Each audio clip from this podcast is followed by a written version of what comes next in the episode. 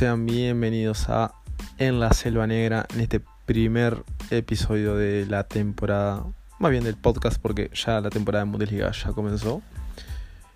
Pero que toca, toca un poco iniciar de, de esta forma con una, con una derrota que no era esperada en, viendo el transcurso del partido viendo todo lo que todo lo que pasó, la actuación de ambos equipos que ahora lo, lo voy a repasar bastante bien. Pero no da el gusto el gusto bueno, ¿no? que digamos. Pero hay que meterle la mejor onda, esto sigue, fecha 2 recién, el equipo está bien, no, no perdimos mal, hay que decirlo de verdad, pero ya vamos a ir analizando un poquito de eso.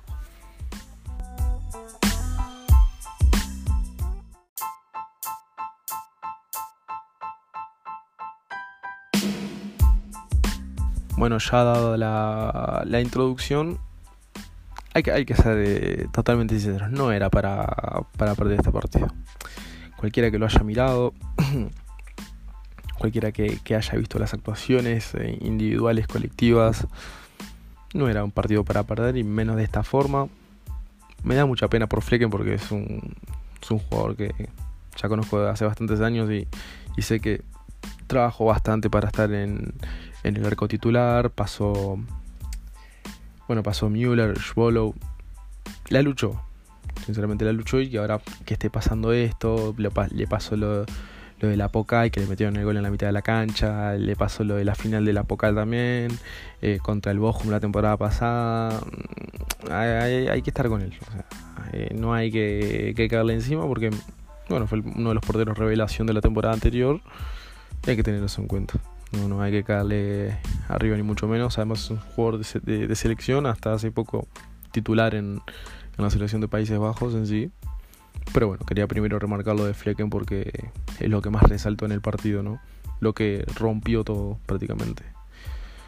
Pero da, no hay que, no hay que darle mucha repercusión, es un error y ya está, puede pasar.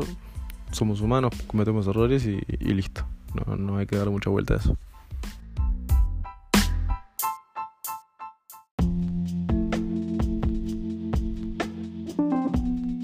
Ahora dije que iba a hablar del Borussia Dortmund, pero para que me vayan conociendo y más, para que de a poco vaya tomando forma este, este podcast de, cómo yo me manejo al momento de, analizar algo. Em, yo no suelo ser tan profundo con las opiniones a otros equipos y jugadores que son ajenos. Esto lo hago más bien por respeto y porque no me incumbe ni tampoco tengo la condición para hacerlo. O sea, cada uno tiene la opinión eh, libre, puede ser lo que se le antoja, pero yo voy a tratar de evitar eso porque no es la finalidad del podcast. La idea es centrarme 100% en el club, pero también tengo que decir algo de, los clubes rivales, pero no voy a dar un, análisis tan profundo. Lo único que tengo para, decir es que pueden dar más de lo que dieron el, viernes en el Europa Park Stadium, porque jugadores de, bajo nivel, eh, tienen también jugadores de buen nivel que no conectan con otros y ta.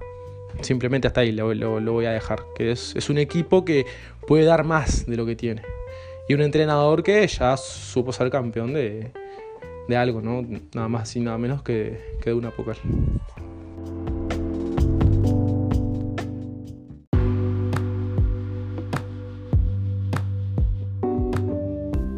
Bueno, ahora vamos a hablar de.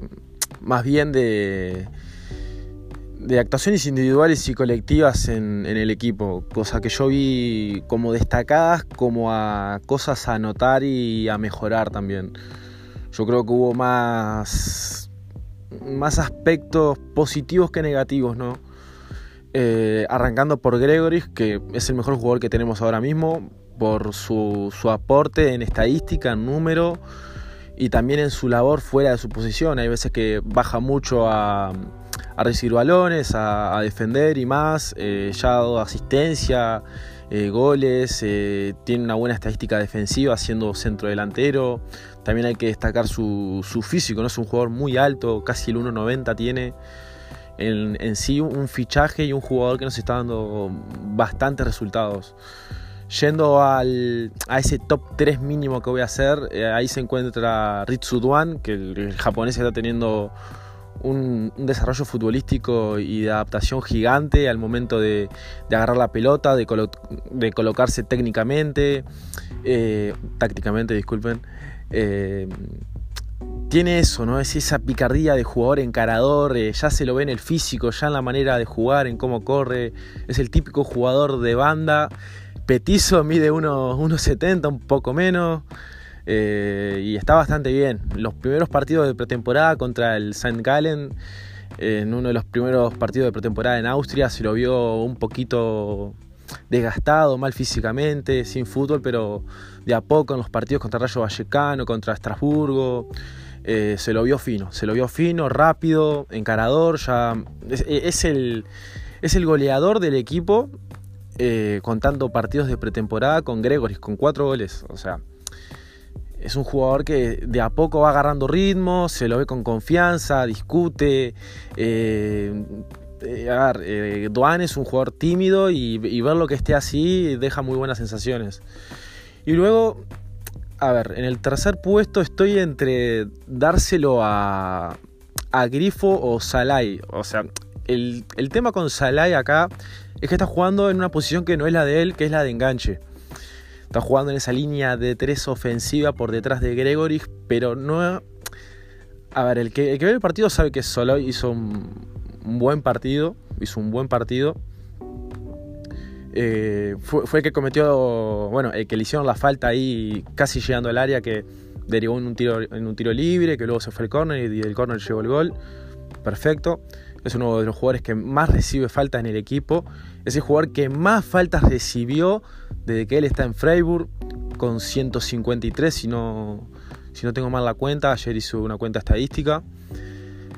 Pero ahora, el problema con Soloy es que él al jugar de enganche se olvida de ciertas acciones en el medio campo, como la defensiva, ¿no? Eso es un aspecto a mejorar de Soloy. Si va a empezar a jugar en ese puesto que él influye un montón, también tendría que aportar mucho más en defensa, cosa que no se vio el partido entre Borussia Dortmund algo a mejorar ahí. Y luego hablo de Grifo porque es lo de siempre. Grifo es lo de siempre. Es un jugador que conecta un montón con, con Gunta ahí en, el costado. A Muniera y, a Sar se lo comieron prácticamente.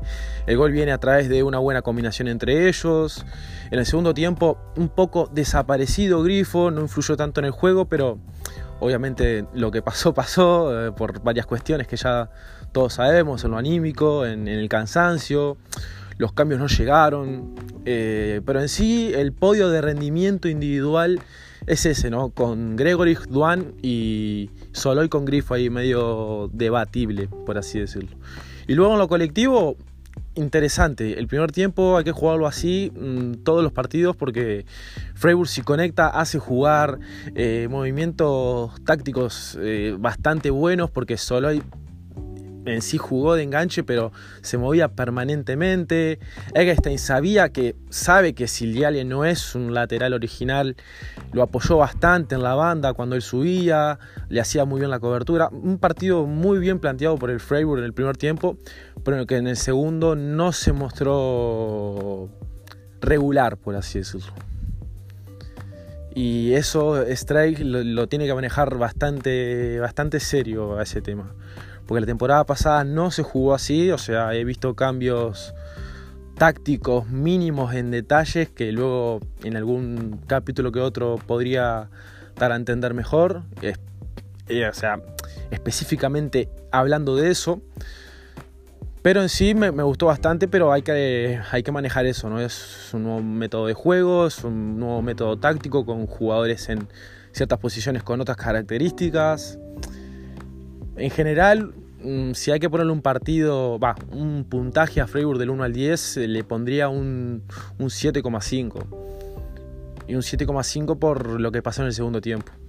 Pero en general es eh, bastante, bastante conforme con el equipo. A pesar de los errores, el cambio de actitud, conforme. Es la segunda fecha y, hay, que, y hay que seguir por este camino de proceso de adaptación a un nuevo juego y a seguir trabajando, porque hay cosas que, se deben mejorar, pero hay más cosas positivas que, negativas.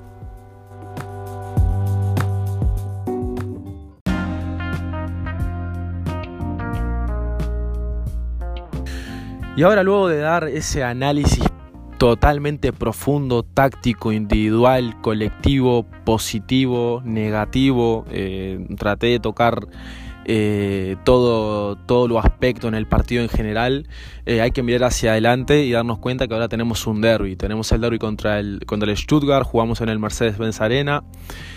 como la temporada anterior, segunda fecha creo que fue la, anterior, pero no, tercera fecha fue, o sea, estamos repitiendo fecha como el año pasado repetimos también estadio, vamos de nuevo de visitantes.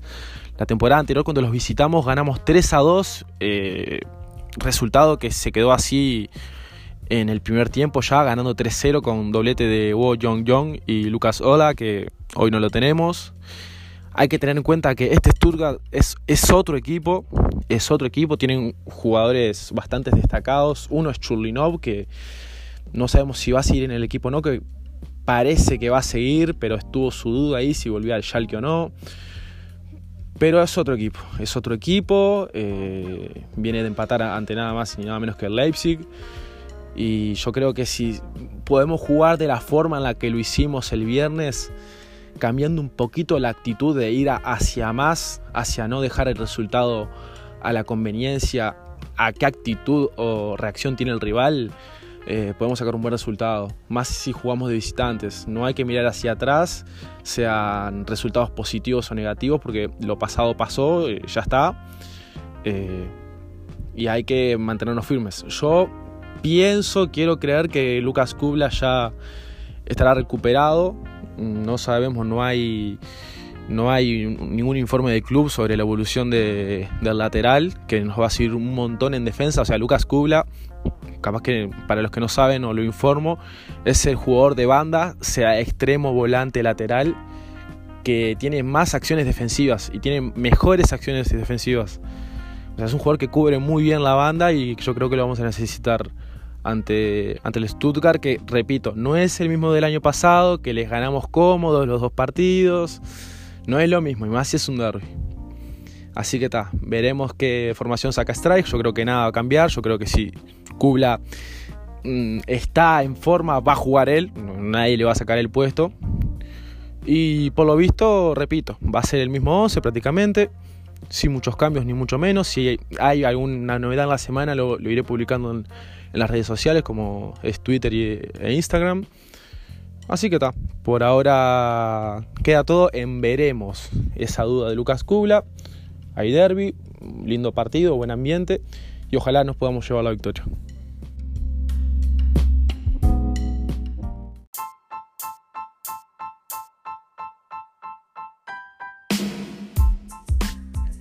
Y así se nos fue el primer capítulo de En la Selva Negra, el corazón de Freiburg, el primer espacio y único en español sobre el Sport Club Freiburg. Espero que les haya gustado este primer episodio donde analizamos profundamente lo que fue el partido ante Borussia Dortmund y todo lo que se nos viene por delante, que nada más y nada menos tenemos un derby, un clásico, un partido típico de Bundesliga y de uno de los más entretenidos. Nos pueden seguir en Instagram como Sport Club Freiburg Inside o en Twitter como En la Selva Negra. Espero que les haya gustado y gracias por su atención. Nos vemos en la próxima.